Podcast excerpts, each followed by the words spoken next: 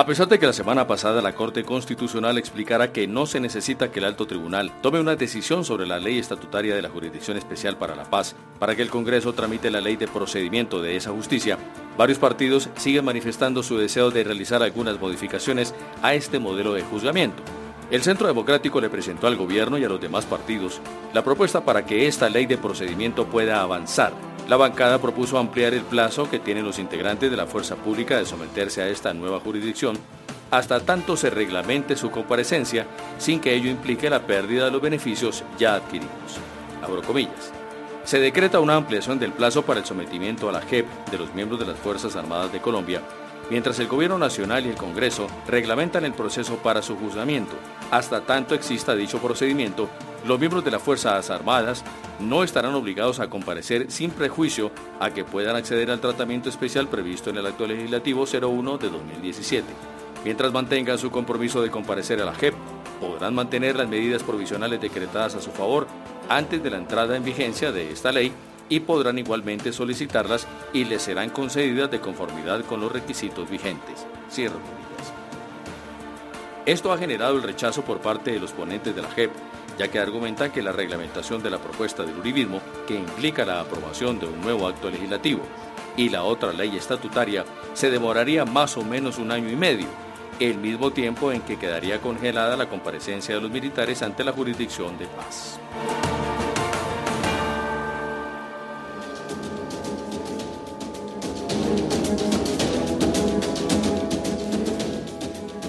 Bienvenidos a Semana en Vivo. Eh, en este momento eh, se está discutiendo este tema que se está complicando cada vez más porque hay propuestas que se estaban haciendo precisamente en esa subcomisión que se integró para ver cómo se salvaba el Código de Procedimiento Penal, que en este momento se está eh, estudiando en la plenaria, en el Senado, pero parece que mm, también hay problemas en ese sentido. Los invitados son los siguientes y tienen que, tener, eh, tienen que abordar uno de los temas más complicados que están poniendo de por medio la vigencia de uno de las eh, espinas dorsales del proceso de paz, que es la justicia transicional. Estos son los invitados de hoy.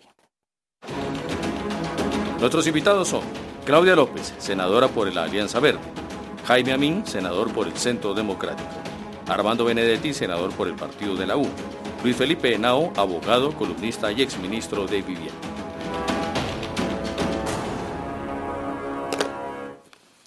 Bueno, les quiero decir antes de comenzar, bienvenidos a ustedes eh, aquí a la mesa de Semana en Vivo después del triunfo de Colombia. Yo creo que esto es más fácil de llevar. Totalmente.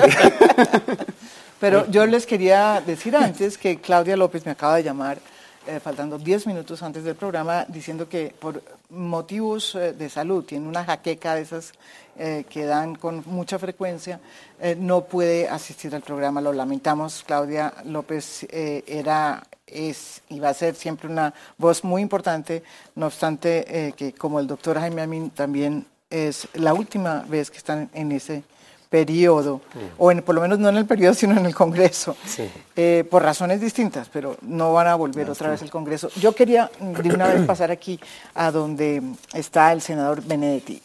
Explíquenos qué pasó hoy, porque usted es miembro de esa comisión que se sentó, de esa subcomisión que se sentó para elaborar una especie de acuerdo, ¿no? Eh, para ver si se podía lograr sacar avante el código de procedimiento de la JEP.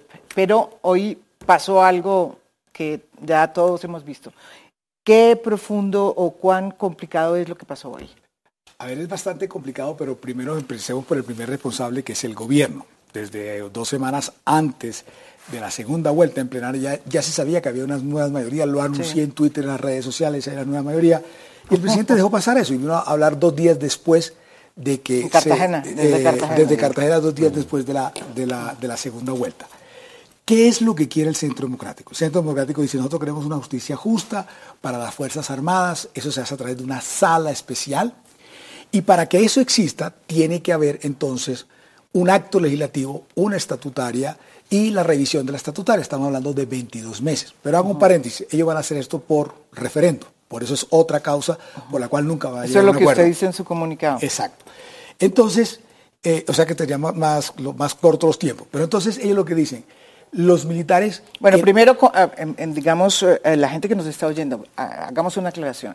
Hoy por hoy existe una, un código, mejor dicho, una ley estatutaria que está siendo estudiada por el, eh, eh, constitucionalmente por el, la Corte Suprema que dice claramente que a esa justicia deben ir los militares y las FARC y terceros no obligados. Desde la amnistía e indulto se creó una sala especial para ellos. lo que está proponiendo en este momento el Centro Democrático es otra cosa.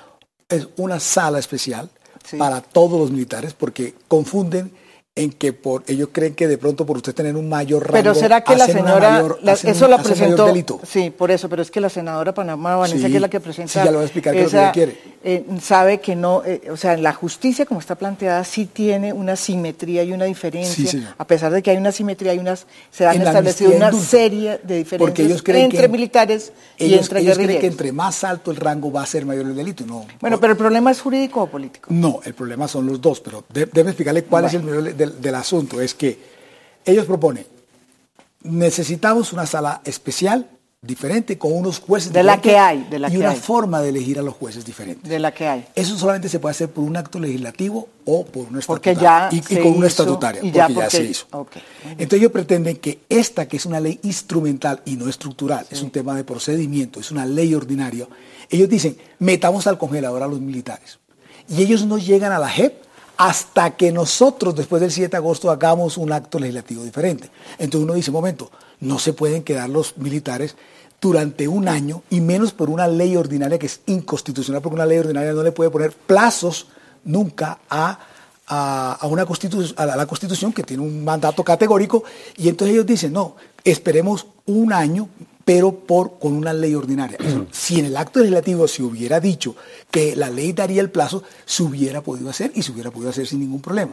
Entonces, ¿qué sucede? Esto no se puede admitir, no va a haber ningún acuerdo con el legislativo. Después le explico otras razones de que hay unas personas que se han acercado buscando gobernabilidad con el Centro Democrático, no van a desafiar a Uribe dentro de la plenaria. Si el gobierno no pudo hacer la propia agenda e impedir que cambiaran la agenda, ¿cómo será para para el tema de la JEP. Se hundió la JEP. el código de procedimiento. Y yo creo que la solución es esta. El, artículo 12 de la Constitución le da, vía, le, da, eh, le da vida al acto legislativo. En el artículo 15, que es bastante extenso, dice que la JEP podrá dictaminar sus normas procesales si hay ausencia de claro, No, eso lo Para allá vamos. claro. esa va a ser la solución. Pero que es una solución muy complicada, eh, muy caótica, porque va a, digamos, a, causar una serie de choques de trenes. Pero hasta allá parece que vamos por cuenta de la oposición del Centro Democrático, que no, es... De los jefes, ya no, ya no son oposición. No, por eso, que ya ahora son, pero es que no me deja la oposición de que ahora es gobierno. Eh, eso es lo que iba a decir. A ver, doctor Amin, usted también ha sido muy, muy claro en, la posición que tiene el Centro Democrático, que como ustedes saben, ganó, tiene posiciones distintas, plantea cosas muy distintas, eh, que en realidad sí cambian. Eh, muchísimo, no son solamente correcciones, la naturaleza, por ejemplo, de la JEP. Ustedes qué es lo que están proponiendo y si eso es, eh, eh, y si consideran que todo lo que están diciendo, por ejemplo, los grandes jurísticas ya, han pasado a, salir a decir que eso que está proponiendo la senadora Paloma Valencia de establecer un año, eh, mientras que para que los militares, que incluso muchos de ellos están por fuera de la cárcel, no sigan no vayan a la justicia de la JEP. Eh, eso, lo que están diciendo muchos abogados es que eso es no solamente anticonstitucional, sino que levantaría em, la posibilidad de que la Corte Penal Internacional entre a actuar en Colombia. María Jimena, eh, con un saludo especial para toda la audiencia. Es que hay que distinguir entre los temas puramente jurídicos y los políticos. Los primeros, es decir, los jurídicos, pudieron de alguna manera resolverse con un comunicado exótico del presidente de la Corte, inesperado, porque los, los, los magistrados solamente deben hablar por sus fallos y sentencias, pero ya esto no es parte de la juridicidad ni de la tradición del país. Pero en aras de, darle, digamos, una, una, un norte a la discusión, supongamos que está zanjado y chuleado el tema jurídico el presidente de la Corte dijo pueden proceder en el Congreso. No necesita... No necesita la aprobación de la estatutaria, la asequibilidad de la estatutaria. Subsisten entonces los temas políticos, que realmente es el grueso de esto. Muy bien, estamos o sea, de acuerdo. Entonces, desde ese punto de vista, ¿qué es lo que hay que aproximar para entender el tema? La mayor votación por cualquier aspirante a la presidencia la obtuvo el señor presidente y electo Iván Duque. 10 millones 400 mil colombianos votaron por sus tesis, por las tesis que él promovía, que promovía desde que era candidato e incluso, hay que recordarlo también, en un acto de coherencia política, desde que era miembro de la bancada del Centro Democrático. Esto no es nuevo en la discusión del país. En la agenda política del país, los colombianos todos sabían que el Centro Democrático, como partido de oposición, tenía unos reparos frente al tema de la JEP. O sea, más allá del acuerdo de paz, de los desarrollos normativos del proceso de paz que le dieran vida a todo ese entronque eh, eh, jurídico y político.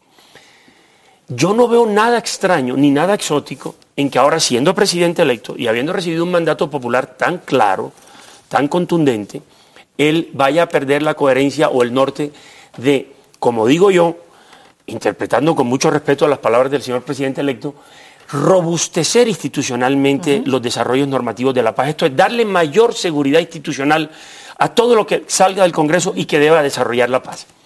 ¿Por qué decimos esto? No nos metamos en el tema jurídico. Yo tengo una tesis muy diferente a la que ha esbozado el, senador Benedetti y otras personas. Eh, en torno a que es el artículo 12 y 15 transitorio el que permite eso. El 153 de la Carta no da lugar a dudas. Dice clarísimamente que la Corte Constitucional examinará las leyes estatutarias hasta que no salgan y la firme el presidente no son leyes y no pueden ser reglamentadas. Bueno, dejemos eso a un lado. ¿Qué es lo que estamos diciendo? Estamos diciendo que en el tema de los militares, una sala de instrucción y juzgamiento especial, en el tema de los civiles responsables, eh, en el tema de la reparación integral y en el tema muy delicado de que personas que estén fungiendo dentro del Congreso, desarrollando funciones legislativas, es decir, en un cargo de elección popular, en este caso nominado, porque como parte del proceso de paz le dieron 10 curules, resulte por cuenta de la JEP sancionado yo no creo que eso pase, pero sancionado por delitos de lesa humanidad y venga la incompatibilidad que hoy prohíbe la Constitución. Esto es que personas que estén sindicadas de graves delitos y además sentenciadas puedan ejercer un cargo público al mismo tiempo sin pagar un día de, llámelo de prisión o de finca o de, una pena alternativa. hay sanciones. La JEP imparte Cualquiera que ella quiera. Cualquiera que sanciones. Pero, tú no reconoces las sanciones de la JEP. por eso cualquier, cualquiera que sea la sanción, desde una pena alternativa hasta la, prisión. La JEP impone sanciones. Claro, quiero decir, pero que como consecuencia de esa sanción punitiva pueda desarrollar una función política. Eso es incompatible. Para terminar, dice el presidente electo Iván Duque, señores, démosle mayor seguridad a esto. Ha hablado el pueblo colombiano, ha acogido nuestras tesis de no hacer trizas los acuerdos, pero hacerles unos ajustes que le den mayor viabilidad en el futuro. Si eso no se entiende, entonces yo creo que la miopía de Santos llega a unos niveles que nunca se habían visto en el ejercicio de la política colombiana. No, para mí es supremamente grave lo que está pasando, supremamente grave porque yo creo que el proceso de paz empieza a estar como en un coma y es y empieza a, a peligrar su salud. Y una cosa es lo que nos dijo el presidente electo el día de su elección, que, que esto era un proceso que nos iba a acabar la paz, que no. Yo sí creo que con esto está haciendo trizas el proceso de paz. Colombia es experto en, no mirar su propia historia. Colombia, cuando empezó todo el cuando empezaron todos los procesos de paz con los comuneros, llegaron a un acuerdo y lo incumplimos. Cuando empezó el proceso de paz entre los liberales y los conservadores, que derivó en la guerra de los mil días, se hizo un acuerdo, lo incumplimos y eso duró 50 años más. Cuando se dio la paz de los llanos orientales, terminó con la muerte de Guadalupe de Salcedo, otra o seguimos en la negro. El proceso de los, de los paramilitares terminó mal, terminamos con las BACRIM y acá el proceso con las FARC, que es un logro para todos los colombianos, de los cuales nos tenemos que sentir orgullosos. Para el mundo. Vamos a, para el mundo vamos a echar 50 años atrás. Y eso para mí es muy grave porque pues esto ahorró más, pasamos de tener 3.000 eh, muertes por, por eh, por el tema de las FARC a pasar a 78, disminuimos un 78% los desplazados, para no hablar de muchas estadísticas. Yo creo que el presidente electo empieza mal. Y yo traje este periódico no para tener copia línea, sino que este titular me pareció muy grave de la semana pasada del tiempo, que le dice, la corte, las cortes le piden respeto por la carta e independencia al presidente electo. Cuando las cortes, sin que llegue el presidente, ya estén pidiendo respeto por la Carta de Independencia, es que sienten que no se está generando eso con sus pronunciamientos. Y para no hacerme muy largo, para después poder entrar en los temas jurídicos, Luis Barceló le dice al presidente, presidente, no hay que tenerle miedo al proceso de paz y a la jurisdicción especial para la JEP. Al fin y al cabo, la JEP ya está dentro de la institucionalidad. Pero no solamente lo dijo, lo dijo Barceló, que es el presidente de la Corte Suprema de Justicia. Lo dijo Alejandro Linares, presidente de la Corte Constitucional. Y yo no estoy de acuerdo con una persona que miro mucho, que es el doctor Amin, donde dice que esto es un pronunciamiento exótico. El presidente hmm. electo Iván Duque dijo, necesito que me den una señal. es, cuando uno le dice, Dios, dame una señal, ¿qué hago? Se la mandó hoy mismo la Corte Constitucional. No, no era la señal, era el fallo. Era, le mandó un comunicado de prensa donde dice que son dos leyes totalmente diferentes, era una señal, lo cual demostró que el, hecho no era un hecho jurídico, sino un hecho totalmente político de torpedear la paz. Pero no solamente lo dijo el presidente de la Corte Constitucional, María Jimena, también lo dijo el presidente del Consejo de Estado, Germán Bula, que a su vez resaltó un llamado a que se respete lo que ya está aprobado. Yo creo que las Cortes no están en contra del proceso de paz. Ya lo que estamos viendo es que se está dinamitando el proceso de paz. Lo que quieren hacer es modificar a través de una ley ordinaria, una ley estatutaria. Y eso jurídicamente no se puede hacer. Yo, quisiera eh, controvertir algunos puntos que dijo Jaime. Lo primero es que usted habla de los 10 y medio, pero se le olvida que hubo 8 millones de personas, que yo no creo que todas sean de izquierda, pero claro que tienen que ver algo con la indignidad que está pasando actualmente. Usted habla de 10.5 millones de votos, entonces yo se la podría poner. Eso es solamente menos del 30% del censo electoral. Yo no estoy diciendo que eso no tenga legitimidad, pero en últimas, lo que está sucediendo es que es mentira que ustedes tengan el 70% del censo electoral con base en las cifras que usted da. Me gusta lo que dice Nao. Esta es una ley instrumental, no es estructural. Y a través de una ley ordinaria quieren reglamentar la estatutaria, la constitucional. Luego, eso determina en que es un problema político, por así llamarlo como usted lo llama. Pero es obviamente a ultranza reventar completamente la paz y que la paz no empiece a funcionar. Fíjese usted que no solamente está el problema, María Jimena, de que el tema de que el CPI pueda juzgar a los militares en ese año de congelamiento o suspensión. La cúpula de la FARC hoy, y lo vengo diciendo hace como 15 días. No está en seguridad No, primero están en seguridad. Se van a posesionar sin pasar por la JEP.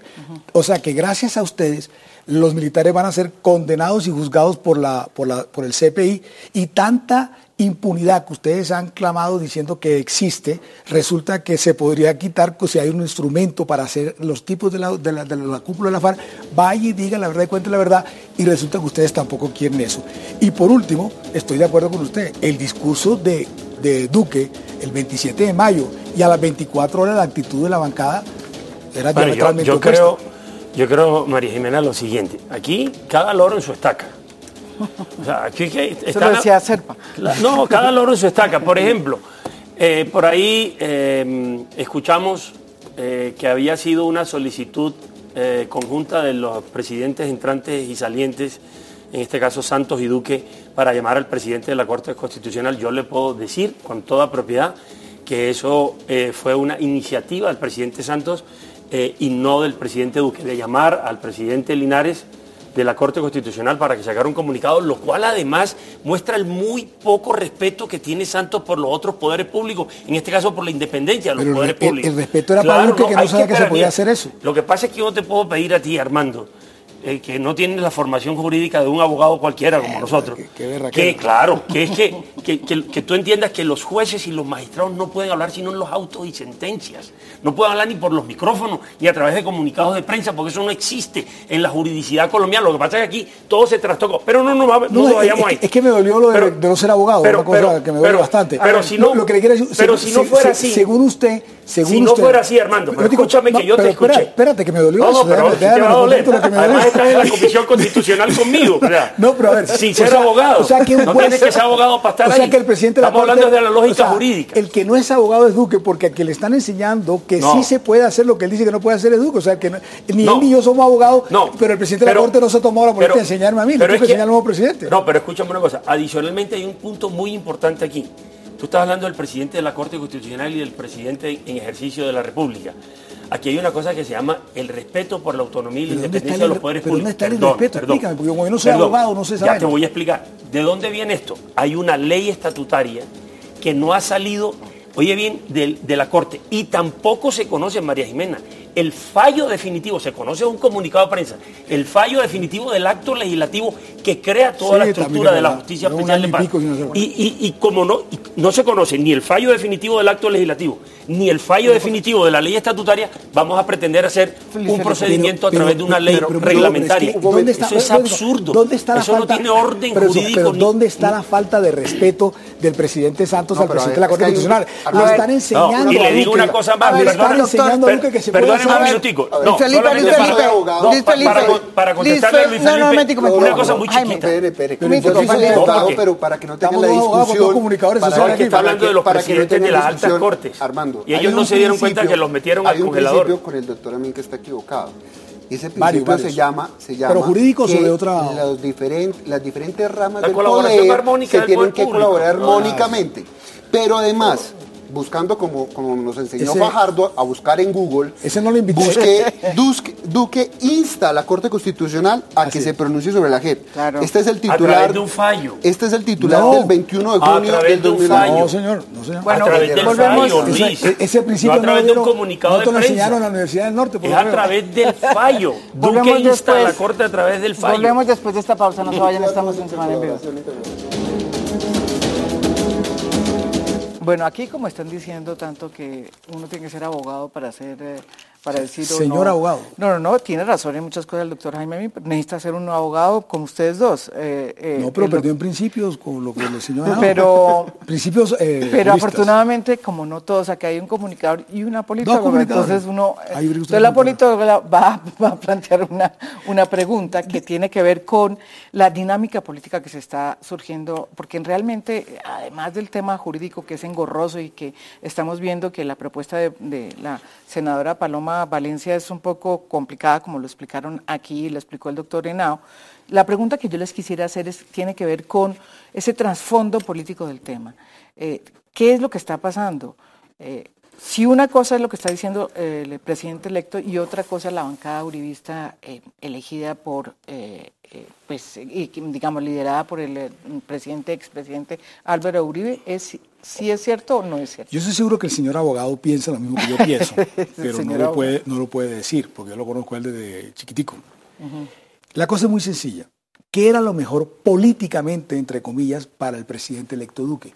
Que este Congreso, que no es su Congreso, saliera rápido de una, de, de una ley que es instrumental, que la quieren volver ahora a estructurar. Que era políticamente lo Que era él servía, código, sí, era un- que no era, no, no- no era el periodo del presidente de él. O sea, eso es un periodo que él no tiene que ver, es una cosa que ya estaba dada.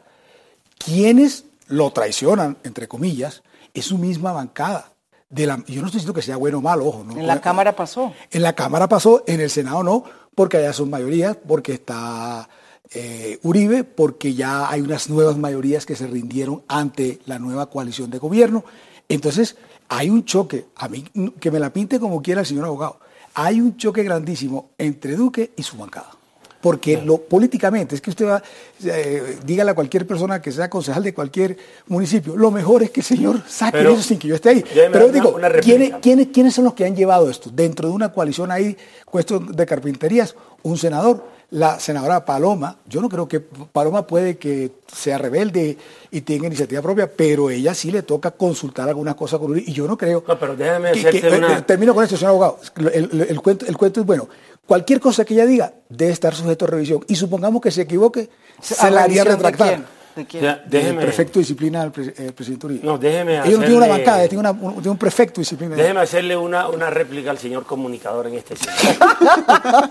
Pero si tú me Eso, empezando, usted mira, eso, Doctor eso lo que plantea el Pero comunicador Benedetti es réplica- réplica, ¿por qué esconder el sucio debajo de la alfombra o lo que es peor, hacerse el de la vista gorda.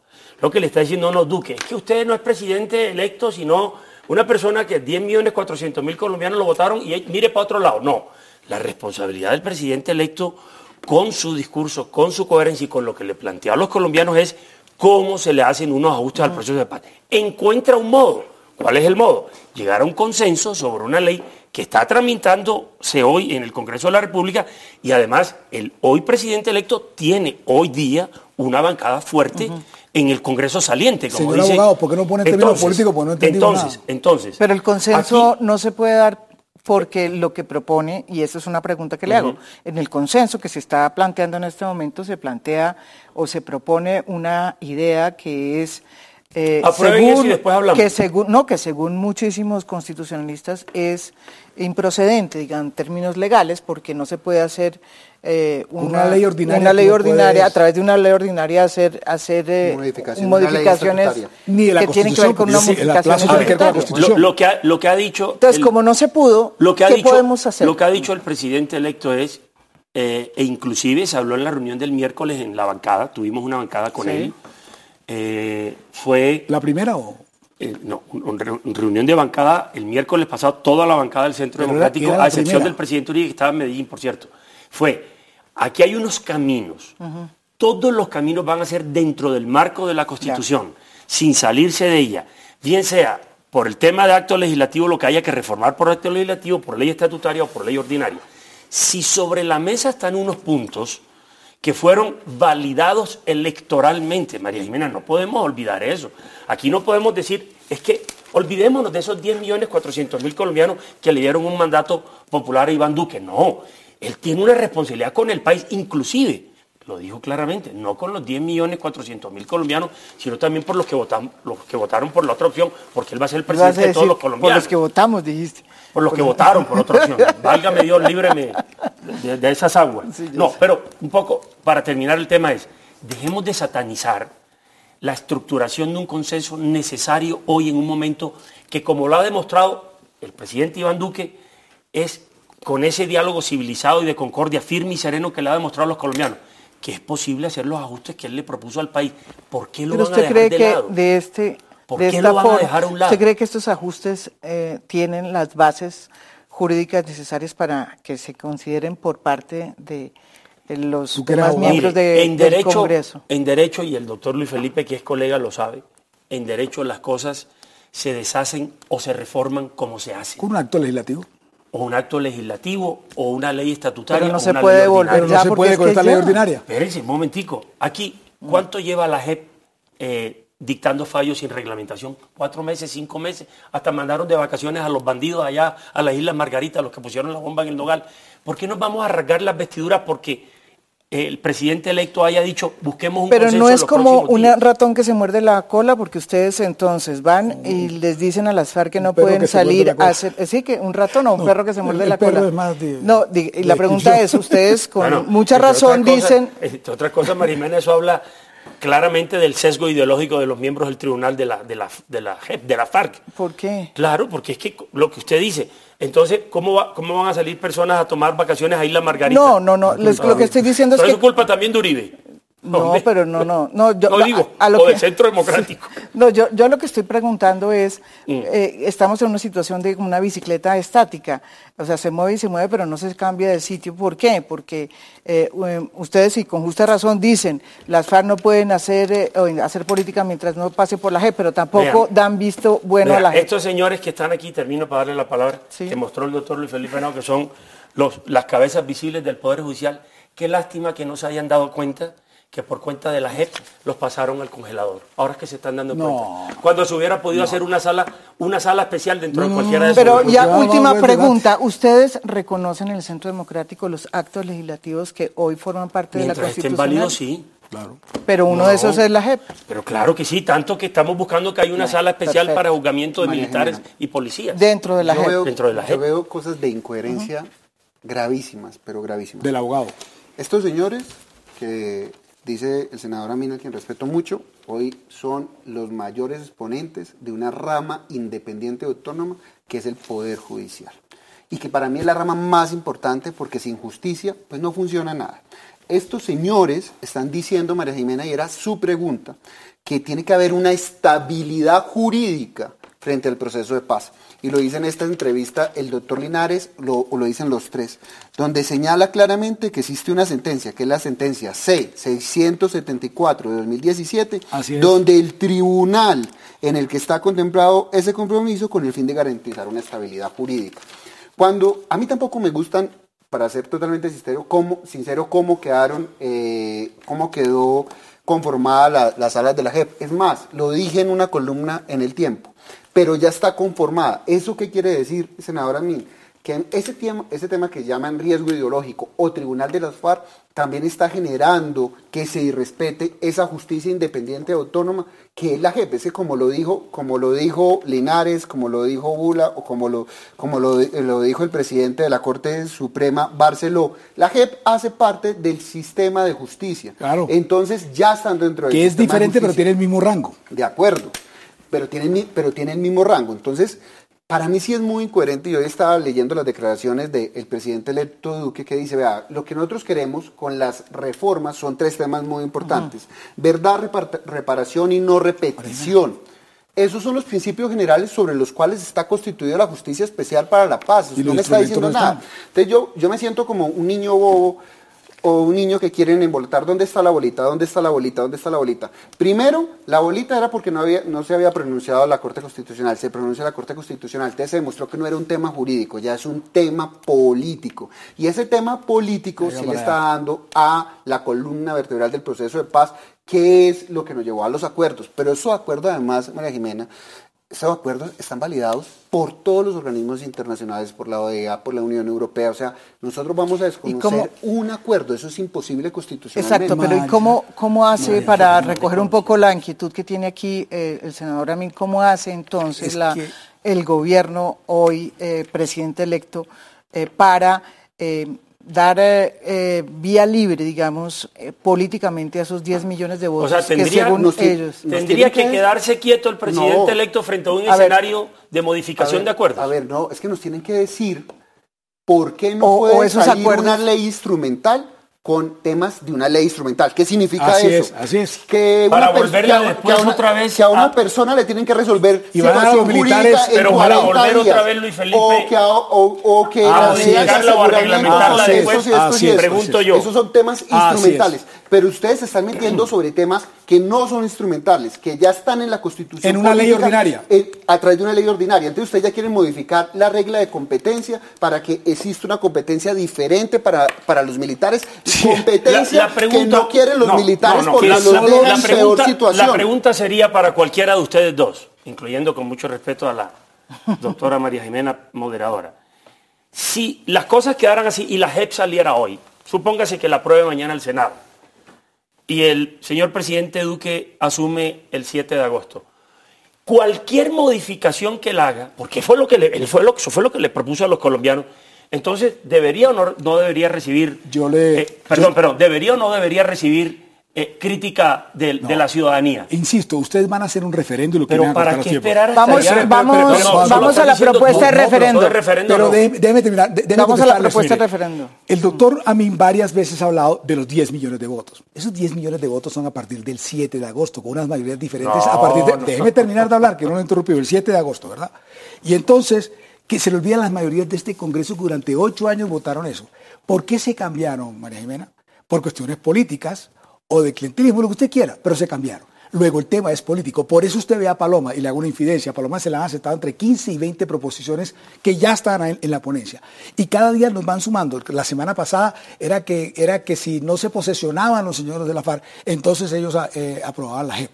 O sea, cada vez van subiendo. Entonces ahora proponen unas cosas que son inconstitucionales. Porque, repito, para cambiar lo que estaba de escribir eh, Nao, de, de, hacer una nueva sala, eh, se tiene que hacer a través de una reforma constitucional. Y ellos quieren a través de una ley ordinaria ponerle plazo a la Constitución. Entonces, eso es inconstitucional. Entonces, ellos están subiendo, como usted ve, todo el tema político. El tema jurídico es, una forma. Ahora, yo, quiero hacerles una pregunta eh, más, eh, digamos, política y jurídica, si se quiere decir eh, en, términos realmente precisos. Si esto pasa y no hay un acuerdo, obviamente eh, la JEP tiene que seguir funcionando por el tema de la negación de justicia, pero con todos los problemas que eso tiene que significar para el, buena armonía dentro de las cortes de la rama. La pregunta que hago yo es, ¿qué puede pasar, por ejemplo, en el caso de los militares que en este momento tienen que entrar y de los guerrilleros también, porque es que la Corte Penal Internacional puede entrar en cualquiera para cualquiera de los dos. Bueno, los que salieron, porque Ritoleja tendría que devolver. Eh, no, es que explico qué ha pasado con los militares, sobre todo, porque los guerrilleros eh, también, eh, a los guerrilleros también han salido libres. Pero en el caso de los militares, hay creo que 2.100, 2.200 ya en la JEP y de esos creo que 600 o algo así han salido libres con libertad condicional. Eh, porque han cumplido más de cinco años de pena, de condena, o, de, o en fin, de lo que tengan en ese momento. Pero la pregunta que hago yo es, ¿qué puede pasar en esa circunstancia donde todo queda en el limbo y entonces la justicia para las FARC ni y la justicia para los militares no funciona porque aquí no se pudieron poner de acuerdo en eh, las altas eh, esferas políticas? Esa es una pregunta. Fatou Bedú, que se llama, no recuerdo mucho el nombre, ella estuvo el año pasado. Eh, el, año pasado estuvo aquí. Y recuerdo lo que dijeron. Es lo que ella dijo. Ella dijo, nosotros no acabamos de llegar a Colombia. Llevamos 10 años en investigaciones preliminares. Y lo dijo, lo que, lo que le dijo, está, lo que le voy a decir, lo dijo. El próximo año, sea este, para bien o para mal, vamos a tener una determinación. O sea que no es que la Corte Penal Internacional venga a venir aquí a ver qué está pasando. A la hora que vea que van a congelar un año la entrada de los militares a la JEP, la Corte Penal Internacional va a caer, lo va a juzgar, los va a investigar. Es la propuesta de Paloma. No, el efecto práctico de eso, ¿cuál es? El efecto práctico de eso es hoy, hoy. Primero, la indignidad que a los militares y policías hay una que no se busque la impunidad. Pues eso tiene que quedar muy claro porque el, militar o el policía que sea culpable que se declare así. Pero quiero decir, hay escucha, otra sala, hay otra escucha, hombre, escucha, escucha, escucha, pequeño cervatillo que tú, tú, te aceleras mucho. Escucha. menos mal. Mira, el tema es el siguiente.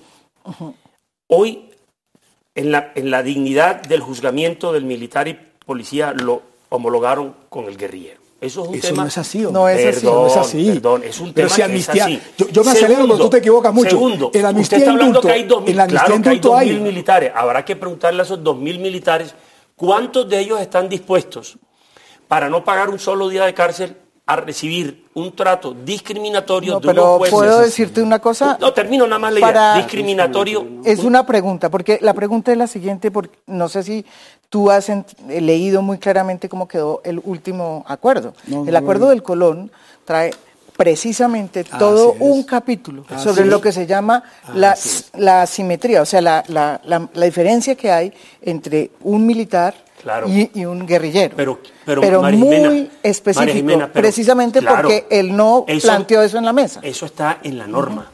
¿Y eso quedó? perdón, pero ¿quiénes son los que imparten la justicia? Ah, los que imparten la justicia son militares, escogidos por cinco personas, entre ellos tres extranjeros, no, esos, esos magistrados son escogidos por cinco personas, entre ellas tres extranjeros, con un clarísimo sesgo ideológico. Pero ¿qué tiene que ver, Tico? Pero claro, pero es que van a recibir unas condenas. Pero van, a, van a recibir, van a recibir unas condenas.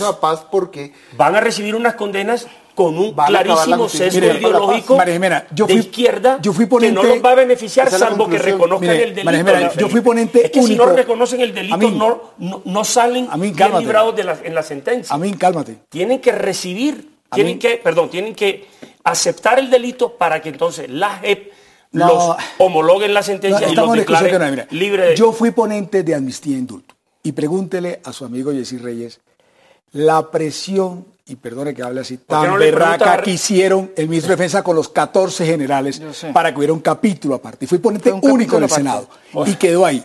Fui también ponente del acto legislativo de la JEP. Y en la estatutaria, el general Rodríguez se puso tan bravo que hubo una coalición entre el ministro de Interior de ese momento y el el general Rodríguez. Y de la mano del general Rodríguez, él quedó satisfecho. Matico, pero déjame terminar. déjame, estás acelerado tú. El general Rodríguez. Acuérdate que yo soy acelerado. Para manejar el tema de la comandancia del ejército, yo se lo dije en la plenaria. Oye, para bola. Indigno absolutamente. Para bola. Yo, el discurso para bola. Entonces, que pero, no pero déjame terminar la idea. ¿Por qué no le pero déjame terminar. por qué renunció? Déjame terminar. A Yesir Reyes, que lo ha mencionado, ¿por qué no le pregunta por qué renunció? El general Rodríguez, en la JEP, en la estatutaria, quedó completamente satisfecho.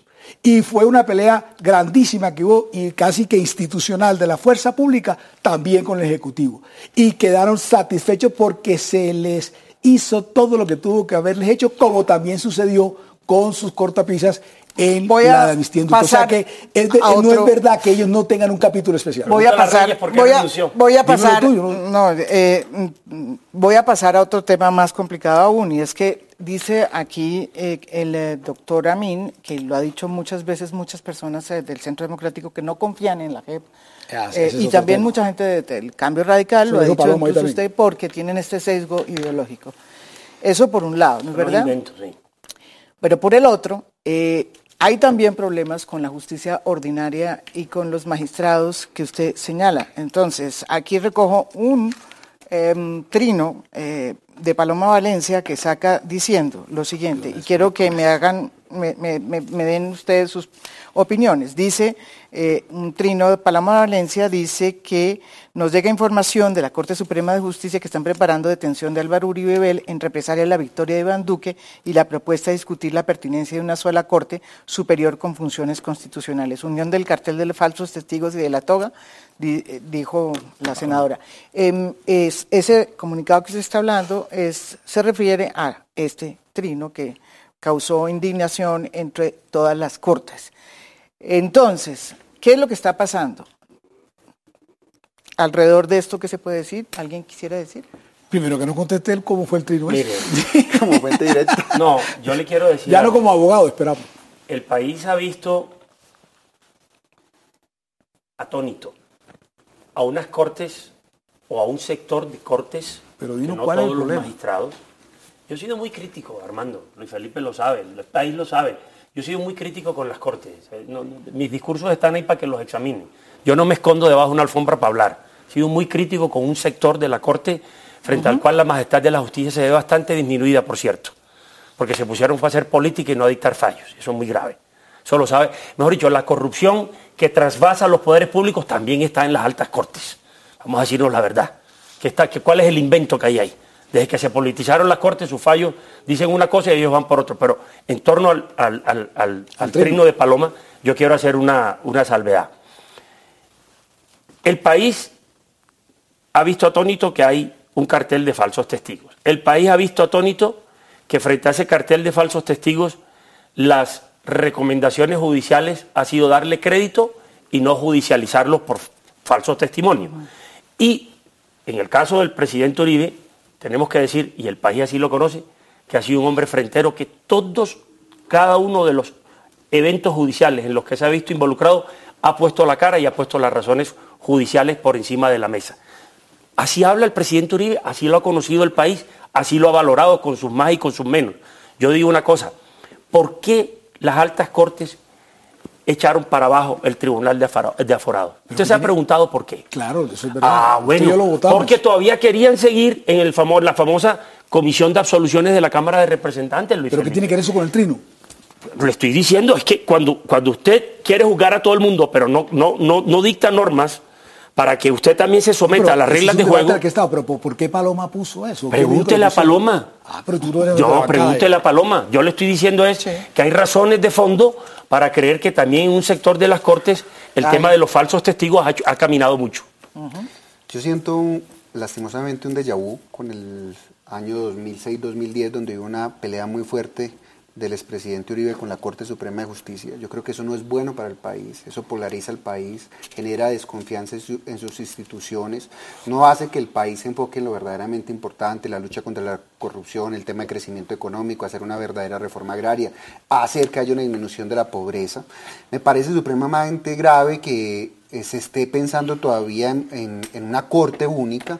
Una corte única nos hace está regresar. Luis Felipe. Pero lo acabo. No, lo dijo la estoy- senadora estoy- Paloma estoy- Valencia. estoy- Pero no, hay un presidente electo, por Dios. pero estoy recurriendo a lo que me preguntan sobre un trino Eso que fue hace una semana antes de las elecciones. No, no, No, no. después O bueno, después de las Eso elecciones, fue pero, lo que sí, produjo sí, eso. pero después de las elecciones ya habló el presidente Iván Duque hoy, Eso fue el inclusive. miércoles pasado. Ya quedó superado ese tema de la Corte Única, por Dios. Pues no No, quedó estamos hablando del trino. interior están, estamos hablando del trino. El trino fue el miércoles interior- pasado. no, no, escuchen la declaración de ayer o de hoy del presidente Eso electo retrocede Iván 30 Duque. años porque la Corte Constitucional sí algo ha permitido es todo el tema de minorías, todo el tema de, Ah. de derechos ambientales que no, eran de segunda generación, ahorita son de primera generación.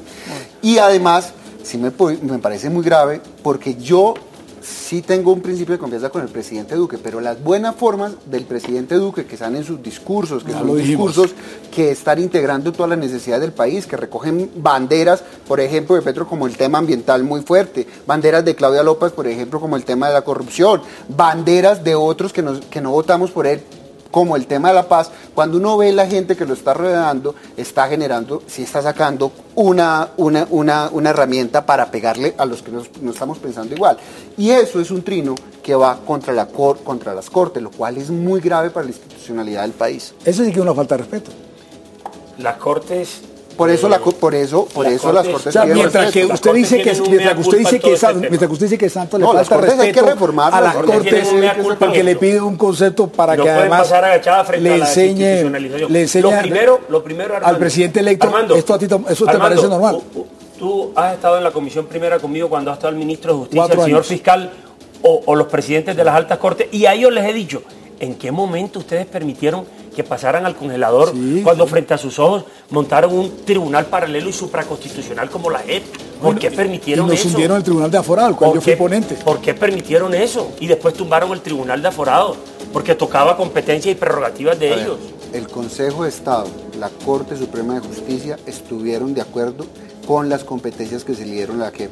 Los temas sobre justicia ordinaria y vaciamiento de la justicia ordinaria eh, fueron examinados por la Corte Constitucional y la Corte Constitucional por eso dijo que no se podía juzgar a terceros, avaló con esas limitaciones. O sea, acá las cortes ya le dieron la bendición a la justicia. ¿Y por qué, no han sacado, por qué no han sacado el fallo después de una Nos tocó... Eso hay que preguntárselo a ellos. Ah, ¿Por qué? ¿Por qué? Sobre, sobre, el acto legislativo, ¿por, qué no han sacado el fallo? yo no sé, ¿por qué crees porque, tú? Porque más de una cosa tiene que haber ahí que el país tiene que conocer. Pues ojalá después, de un año no han mostrado el fallo. ¿Dónde está bueno, el fallo? En todo caso, eh, este es un tema muy complicado que va a tenernos uh, muy ocupados al lado de la eh, fortunas o desfortunas o infortunios que pueda tener la selección Colombia eh, de aquí en adelante. Eh, pero lo que sí es cierto es que hay una nueva realidad política, hay 10 millones de votos de un presidente electo que está respaldado por una corriente muy fuerte política. que vuelve al poder, que se llama el Uribismo, y, cuyo presidente es Iván Duque. Pero además, la gran lección de esta mesa es que los cambios eh, que se prometieron no se pueden hacer por encima de lo que está establecido. Eso es parte de lo que significa respetar el Estado de Derecho. Eso es básicamente otra de las cosas que recojo de esta mesa. Muchísimas gracias y los espero mañana con otro tema de interés nacional. Muy buenas noches.